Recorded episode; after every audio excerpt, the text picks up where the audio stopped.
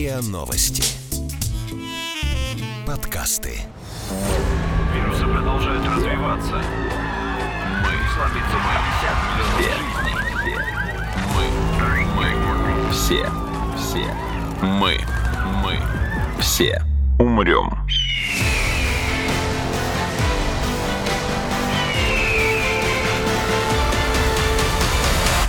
Мы все умрем.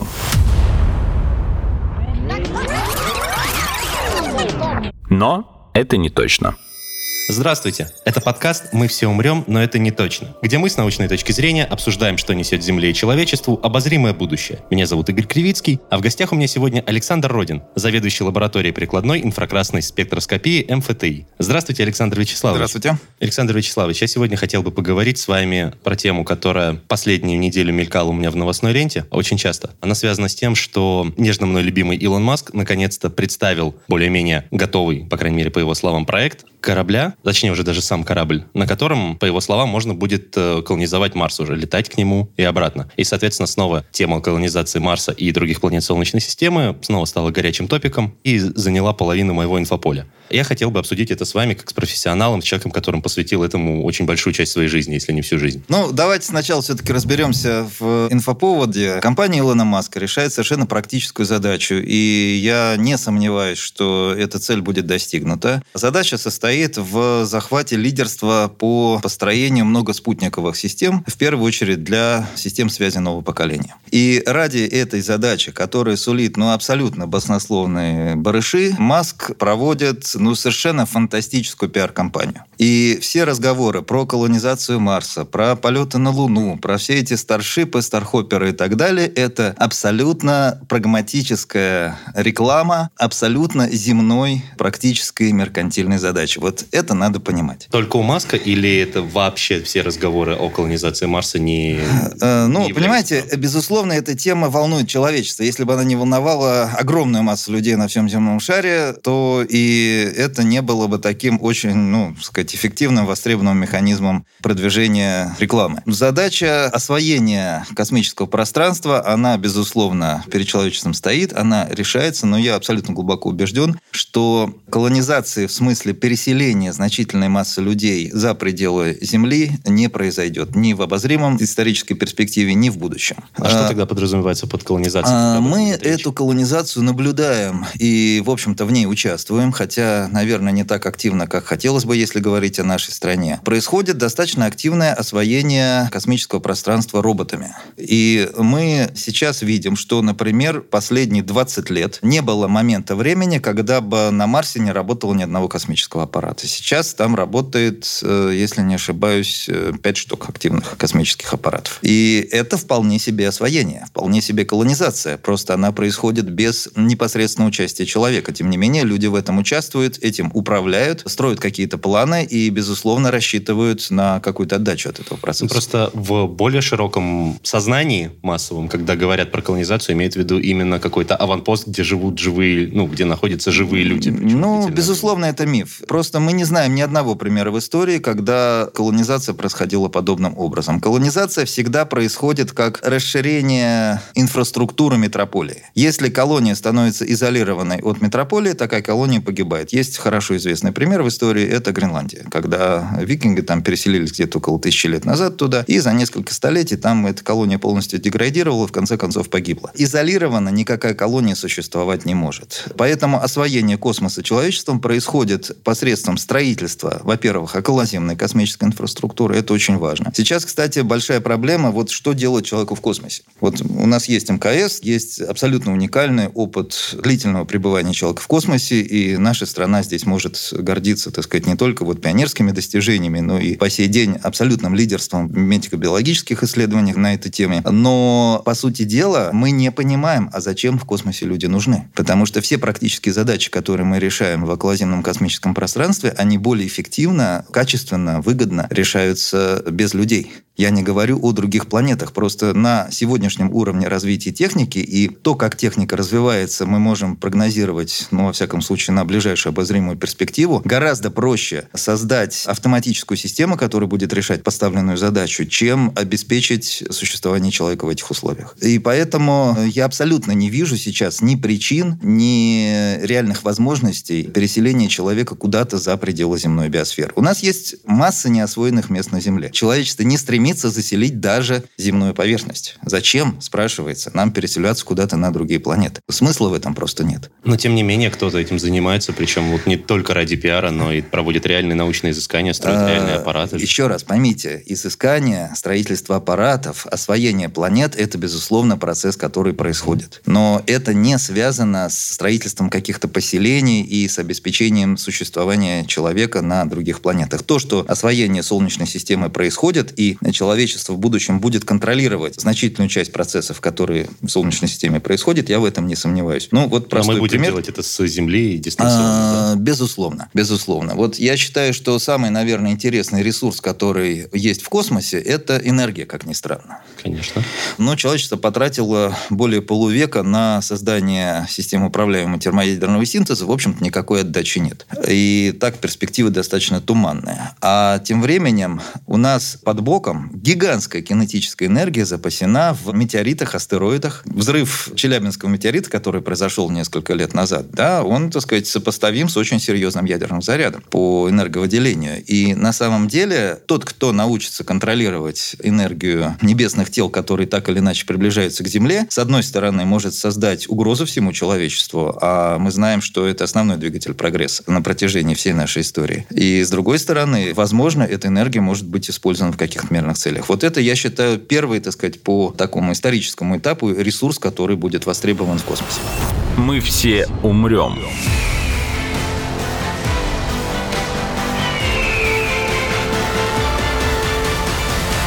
Но это не точно.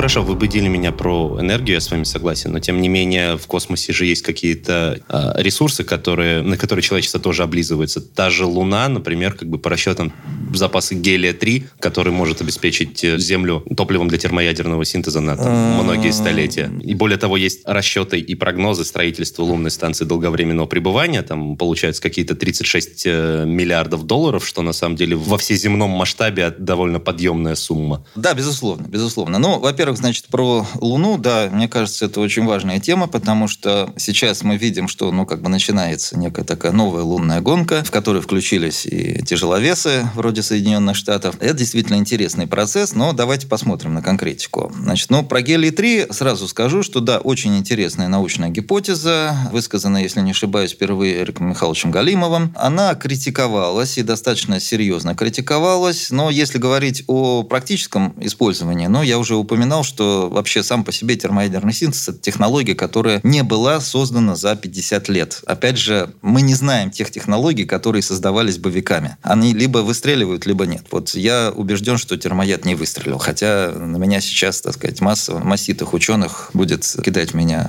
помидорами. И она же приводит всего лишь навсего к появлению тепла. С этим теплом еще что-то надо делать. А тепла дармового у нас и так очень много. Достаточно просто вот солнечную энергию научиться использовать. Поэтому с термоядом тоже не все так просто на самом деле. А вот что касается всяких полезных ископаемых других, наверное, сейчас больше всего интересуют людей всякие полиметаллы, которые так или иначе используются в виде легирующих добавок в современной электронике. И действительно, есть достаточно серьезные оценки, прикидки о том, что в будущем такие металлы можно будет добывать на астероидах. Почему это вообще происходит? Дело в том, что астероиды представляют собой обломки планетных тел, которые были дифференцированы, то есть они имели мантии, ядра, как наша планета. Но если у нас металлическое ядро, которое состоит в основном из железа и никеля, находится очень глубоко, и при современных технологиях мы точно не понимаем, как туда добраться, то в космосе достаточно много обломков, где вот эти бывшие ядра планетных тел, они просто, так сказать, вот наружу, что называется. И достаточно до них долететь, каким-то образом добыть интересующий нас материал, доставить обратно. В этом как раз вот ничего сверхъестественного я не вижу, но, опять же, я думаю, что более интересные технологии – это не посылка туда аппаратов, а это управление орбитами таких тел. И здесь можно вот играть на тонких эффектах, на резонансах между этими орбитами, контролировать эти орбиты, например, приблизить подобное тело к Земле так, чтобы эта добыча была уже удобной и полезной. Но это, повторюсь, эта технология, если она будет освоена, она тут же создает возможности для создания угрозы, причем фатальной угрозы всему человечеству. Столкновение Земли со средней кометой или со средним астероидом по энерговыделению в десятки раз, не в десятки, на порядке величины превышает весь ядерный боезапас, накопленный на Земле. Вот это тоже надо понимать. И надо прекрасно понимать, что желающие использовать эти угрозы и каким-то образом их контролировать, они, безусловно, найдутся. Вот. Что касается строительства базы на Луне.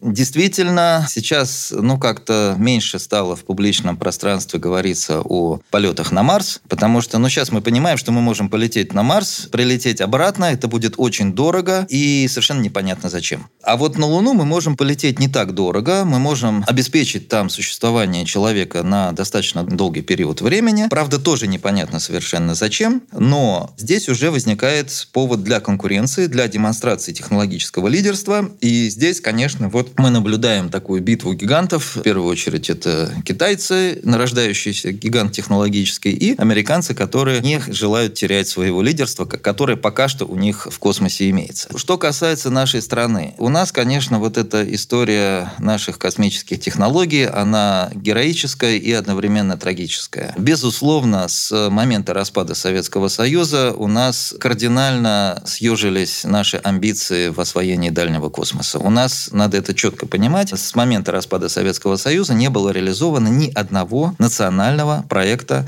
полета к другим планетам. Было несколько попыток, две упомяну, это Марс-96 и Фобос-Грунт, оба, обе закончились неудачно, но при этом наши ученые, и вот мне посчастливилось, так сказать, быть к этой деятельности причастным, достаточно успешно работают в кооперации международной на бортах зарубежных космических аппаратов. Вот сейчас реализуется первая равноправная миссия между Россией и Европейским космическим агентством «Экзомарс», Орбитальный аппарат успешно работает на Марсе, и посадочный аппарат с нашими приборами должен улететь вот в следующем году. Это очень интересная, активная, живая деятельность. Да, но демонстрировать именно лидерство э, в организации, реализации миссии сейчас Россия, к сожалению, не может. Я не буду вдаваться в причины, их много, они и технологические, и организационные, и разные. Но, тем не менее, Луна – это действительно такая очень хорошая спортивная площадка, где можно соревноваться. И в современном мире кооперация Кооперация – это тоже форма конкуренции, поэтому здесь не обязательно быть, так сказать, в одиночку, как вот китайцы сейчас делают. Можно с теми же китайцами, например, кооперироваться. Можно с американцами кооперироваться, хотя я не верю в такую возможность, честно говоря. С европейцами у нас очень хорошо получается кооперироваться. Поэтому здесь возможны разные варианты. У нас есть договоренность с Европейским космическим агентством по совместной программе освоения Луны. Мы РИА Новости выпустили проект виртуальной реальности, который показывает, как, скорее всего, на основе реально существующих соглашений, договоренностей и экспертных программ прогнозов будет выглядеть первая международная лунная станция длительного пребывания? Да, безусловно. Вот этот проект действительно, мне кажется, он наиболее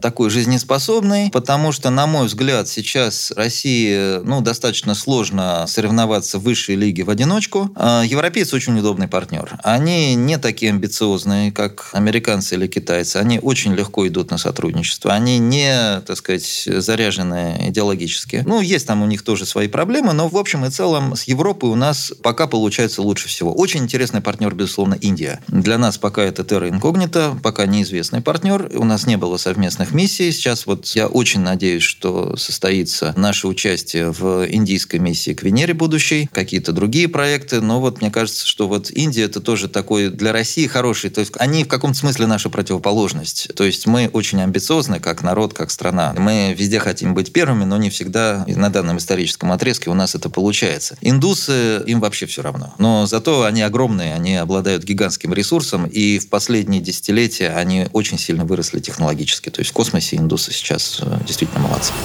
Мы все умрем.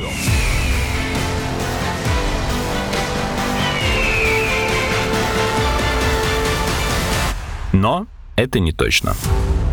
Вот вы буквально только что упомянули Венеру. Я как раз уже сижу, на самом деле, несколько минут и думаю, как бы вернуться к разговору про э, энергию, про добычу энергии из космоса. Хорошо, я понял, что Марс, вероятно, как бы интересен чисто с пиар точки зрения и бесполезен для колонизации или там для добычи ресурсов с него. Но насчет Венеры тоже ходят разговоры об ее освоении, и более того, есть э, проект НАСА целый о том, как бы, как организовать, ну, если не человеческое поселение, если в этом нет смысла, но все равно присутствие человечества на Венере. И оно, если я правильно понял, расчеты будет даже легче, чем организовать присутствие на Марсе, ибо ближе в три раза лететь, то есть 100 дней против 300 с чем-то, по-моему. Возможность не обязательно прям ставить, ну, условно втыкать флаг в землю, то есть скорее легче расположиться на неких э, платформах, которые будут за счет более легкого газа плавать в ее очень плотной атмосфере. А энергии солнечной она получает в несколько, если я правильно помню, раз больше, чем э, Марс. Нет, нет, нет, это не совсем так. Значит, Венера получает ровно вдвое больше солнечной энергии на квадратный метр, чем Земля, а Земля, в свою очередь, вдвое больше, чем Марс. То есть там разница не такая большая, хотя она, безусловно, заметна. И на климате это очень сильно отражается. Венера, безусловно, чрезвычайно интересный объект с точки зрения науки и с точки зрения, возможно, каких-то будущих практических экспериментов. И, кстати, Марс, безусловно, тоже. Я как раз считаю, что вот Венера и Марс – это чрезвычайно важные, ценные ресурсы для отражения разработки технологий терраформирования. Еще пока вот этот термин я впервые, по-моему, в нашей беседе произнес, да, но его часто произносят как раз вот в паре с темой колонизации планет. Я-то как раз считаю, что нам в первую очередь нужно научиться терраформировать Землю нашу. Ну, а, мы этим подспудно и не в ту сторону, но и так занимаемся. А, в том-то и дело. В том-то и дело, что сейчас идут огромные дискуссии тоже с привлечением там не всегда добросовестных всяких пиар-акций по поводу влияния человеческой деятельности на климат. Это влияние, безусловно, безусловно, есть, и, наверное, не всегда оно позитивно, но как минимум надо научиться его контролировать. И я абсолютно убежден, что в недалеком будущем это как раз уже, наверное, вопрос там ближайших десятилетий. Управление климатом станет просто глобальным бизнесом, вот таким, как сейчас является, скажем, там добыча углеводородов. И ближайшие к нам планеты станут э, хорошей тестовой площадкой. Безусловно. Это э, вот Марс великолепный полигон, потому что, ну, грубо говоря, его не жалко, если мы там что-то накосячим, что-то не так сделаем, да, но это планета, на которой мы можем проводить какие-то эксперименты. Я абсолютно убежден, что мы сейчас достаточно близки к качественному климатическому прогнозу. Марс в этом смысле тоже очень удобная площадка, потому что на Марсе можно погоду предсказывать задолго вперед, как часы. Такой очень простой и уже понятный нам механизм. Венера, наоборот, гораздо более сложная климатическая система, чем даже Земля. И с точки зрения науки, конечно, Венера гораздо более интересный объект. С точки зрения практического освоения и постоянного присутствия присутствия Венера объект тяжелый. Потому что, во-первых, условия на поверхности Венеры крайне неблагоприятны не только для людей, но и для аппаратуры, аппаратуры да, потому что ну, существующая электроника, во всяком случае, она при этих температурах не живет. А вот советские аппараты, пока никто, кроме Советского Союза, не получал картинки. Были американские зонды Пионер Винус, но это были такие короткоживущие зонды, которые в основном занимались измерением профиля при посадке. А вот аппарат, который непосредственно жил на поверхности и что-то исследовал, да, они были только советские. И там был очень такой изящный прием. Они заполнялись неким теплоносителем, который пока не выкипел, там была более-менее приемлемая температура. Хватало его на полчаса. Все. Вот сейчас обсуждается совместный проект Роскосмоса и НАСА, ну, пока на уровне рабочих групп. Ну, сложно, я не могу, так сказать, давать прогнозы по поводу жизнеспособности этого проекта, но технологически он очень интересен. Называется он Венера Д, и вот буковка Д это как раз от слова долгоживущий. Там делается попытка создать, ну, более-менее долгоживущую станцию на поверхности Венеры. Но в целом это чрезвычайно чрезвычайно, так сказать, сложно технологически. Вы упомянули аэростаты.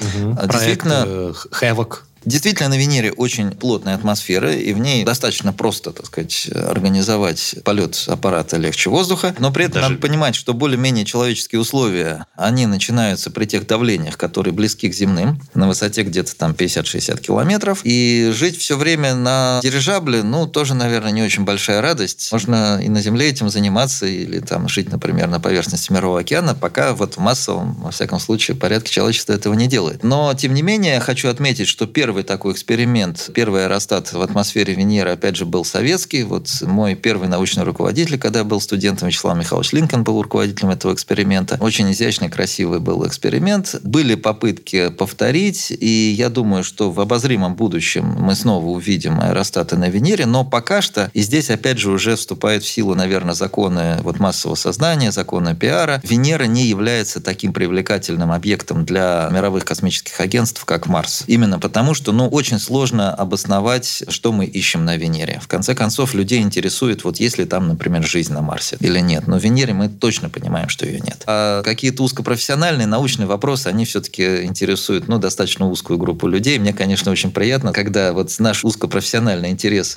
преследуется, но я думаю, что все-таки крупные игроки должны в первую очередь смотреть на интересы своих налогоплательщиков, и здесь уже другие законы вступают в силу. Мы все умрем.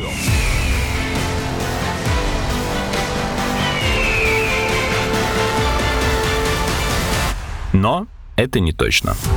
Но вот как раз с этой точки зрения, с прикладной и более краткосрочной, чем а, терраформирование или такой межпланетный климат-контроль, мне видится такая внеземная добыча энергии. То есть, если Венера получает в два раза больше, получается, солнечной энергии, чем Земля, почему нельзя, например, отправить на Венеру более теплостойкие солнечные панели, так, чтобы они передавали потом а, энергию на Землю? Или точно так же, кстати, можно на Марс, правда, там не солнечная, там, мне кажется, выгоднее будут ветряки, ведь там же штормы со скоростью э, многие десятки километров в час. Нет, это не совсем так. На Венере ветра тоже будь здоров, и на ну, Венере вот как раз э, ветер дует всегда в одну сторону, и в этом смысле, если уж ставить ветряки, то, наверное, все-таки на Венере. Ну, вот, отлично. Ну, то есть, а, почему нельзя использовать другие а, планеты? Но здесь я все-таки упомяну следующий очень важный момент. У нас нет на Земле недостатка в энергии. На самом деле мы не получаем от Солнца энергию. Мы ровно столько, сколько получаем, мы ровно столько же отдаем и в космос. И вот этот поток как раз определяет климатические условия на Земле. Они корректируются немножечко парниковым эффектом, и вот когда этот парниковый эффект, э, который сам по себе достаточно сильный, порядка там 38 градусов, чуть-чуть уезжает там на 1 градус, да, вот начинают все кричать о катастрофе. А если мы еще в земную систему закачаем дополнительную энергию, у нас климатический баланс сдвинется очень сильно. Поэтому... Так нет, как раз в этом смысл. Мы берем энергию, и вместо того, чтобы использовать вот такие теплоемкие загрязняющие производства, которые как раз и приводят к парниковому эффекту, мы берем чистую, как бы лазером посланную с Венеры, условно. Так все равно мы это тепло, которое нам не предназначалось, она предназначалась Венере. Мы ее забираем, переводим в Землю. Естественно, Земля от этого разогреется дополнительно. Более того, я вам скажу, что это абсолютно не нужно. Вот я когда-то делал простую оценку лет 10 назад. Грубо говоря, поле солнечных панелей размером там 100 на 100 километров, с точностью до порядка, может быть, там 300 на 300, не знаю, обеспечивает все потребности человечества в энергии. Никакой нефти не нужно, вообще ничего не нужно. 100 на 100. Всего лишь 100 на 100 километров. Мы используем очень малую часть той энергии, которая нам Богом дана. Вы имеете в виду расположена на поверхности Земли или окружающей по орбите, то есть чтобы не на поверхности, ну, на, на экваторе, допустим. На экваторе. Да, там, даже чтобы не, было, так сказать, на... этих косинусов, там с ними не связываться, да, угу. там с широтными зависимостями. Вот на экваторе расположили квадрат там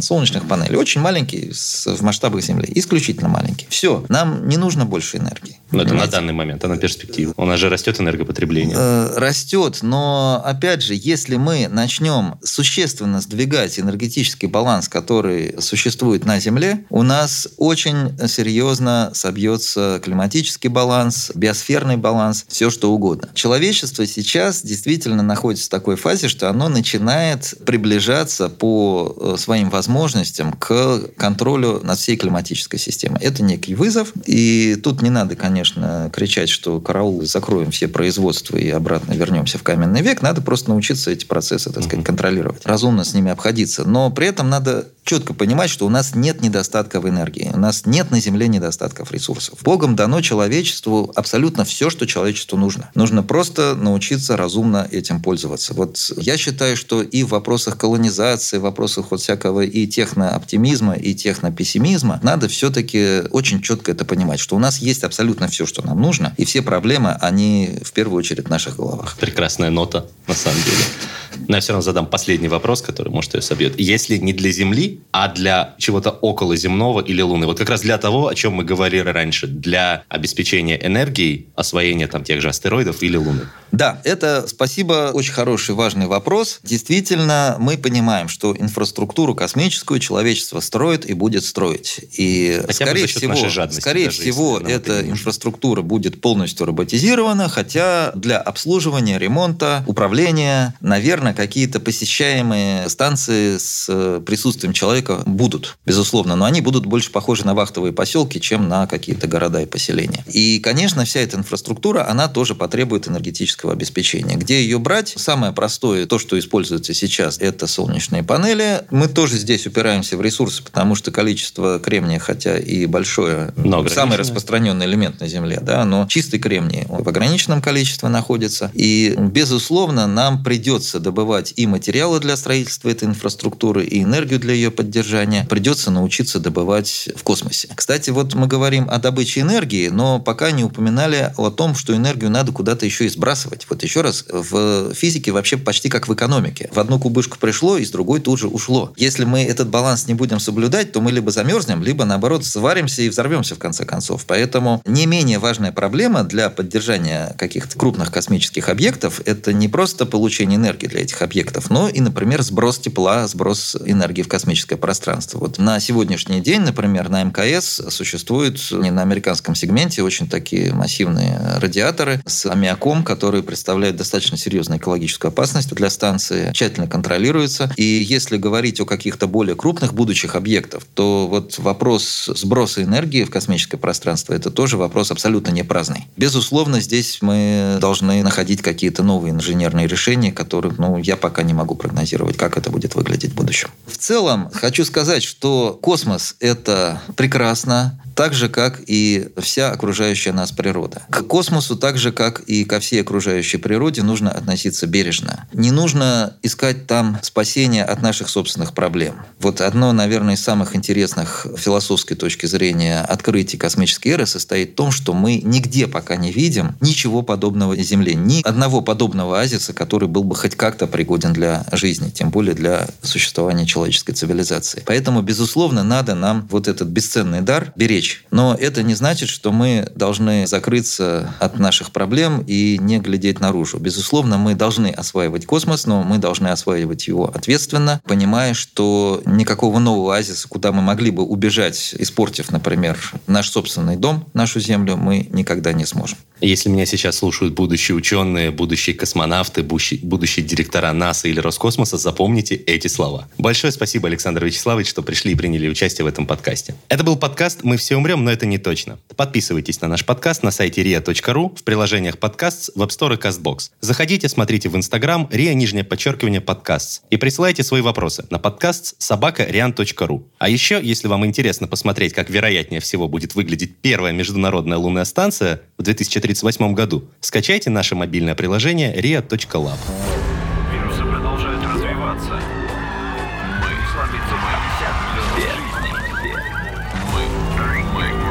все, все.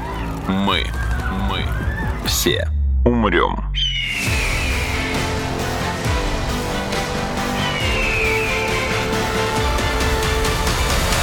Мы все умрем.